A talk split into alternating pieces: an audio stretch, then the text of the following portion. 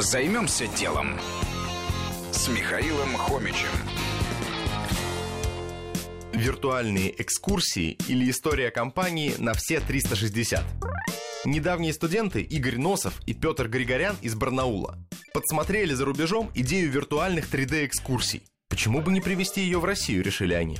Взяли фотоаппарат, потратили 200 рублей на советскую струбцину, это такое крепление, и 200 рублей на благодарность школьному трудовику, который помог соорудить странное устройство на палке для панорамной съемки. Стартовый капитал составил 400 рублей.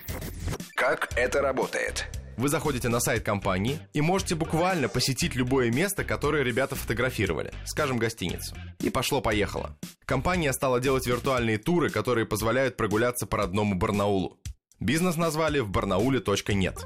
Делали экскурсии всем – гостиницам, ресторанам, оцифровывали достопримечательности, платно и бесплатно ради рекомендаций. Постепенно о проекте поползли слухи. Появились заказы из других городов. Бизнес уже не мог носить прежнее имя. Так и появилась компания на все 360. Не обошлось без болезни роста, с клиентами перестали справляться, иногда срывали сроки. Так бизнес пришлось перестроить заново, открывая филиалы в разных городах. Что было дальше? Проект выиграл много премий и даже был представлен президенту Путину.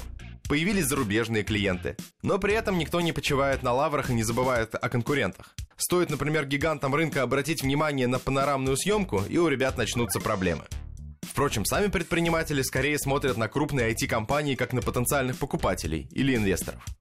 Сейчас годовой оборот бизнеса превышает 30 миллионов рублей, а на сайте представлено более 6 тысяч объектов. Мое мнение такое. Давно известные в мире вещи, например, панорамы и 3D-туры, до сих пор воспринимаются как чудо. Ну так почему бы на этом не зарабатывать? Займемся делом.